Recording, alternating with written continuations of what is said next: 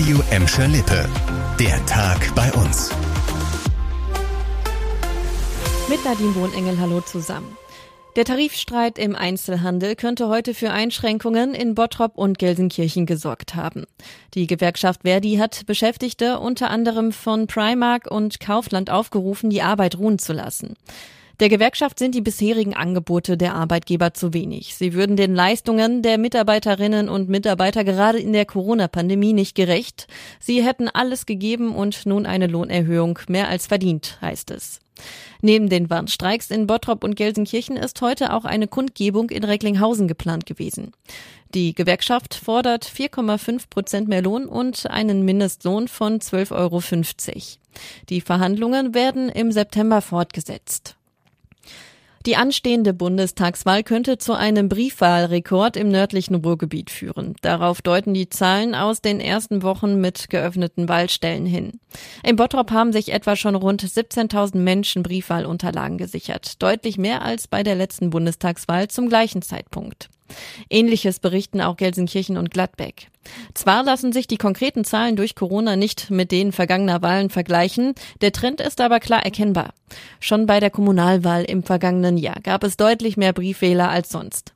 Auch der Landeswahlleiter hat schon vor Wochen darauf hingewiesen, dass sich die Kommunen auf mehr Briefwähler einstellen müssen. Gladbeck etwa hat das getan und seine Briefwahlstelle eine Woche früher geöffnet, sodass am Ende insgesamt mehr Zeit für eine Vorabwahl besteht. Die Bundestagswahl findet am 26. September statt.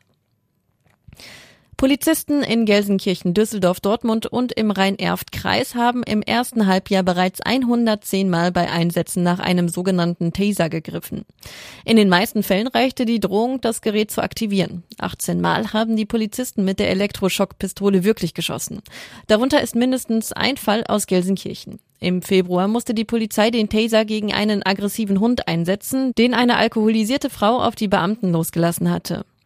Die Taser werden seit Jahresbeginn unter anderem von der Polizei Gelsenkirchen im Alltagsbetrieb getestet. Der Test soll mindestens ein Jahr dauern.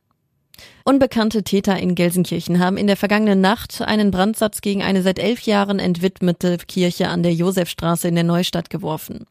Eine Fußgängerin entdeckte das Feuer heute Morgen und alarmierte die Feuerwehr. Die Einsatzkräfte löschten den Brand, durch den Sachschaden entstand. Die Polizei sucht jetzt nach Zeugen, die Hinweise zu dem oder den Verursachern machen können. Das war der Tag bei uns im Radio und als Podcast aktuelle Nachrichten aus Gladbeck, Bottrop und Gelsenkirchen findet ihr jederzeit auf radioemschalippe.de und in unserer App.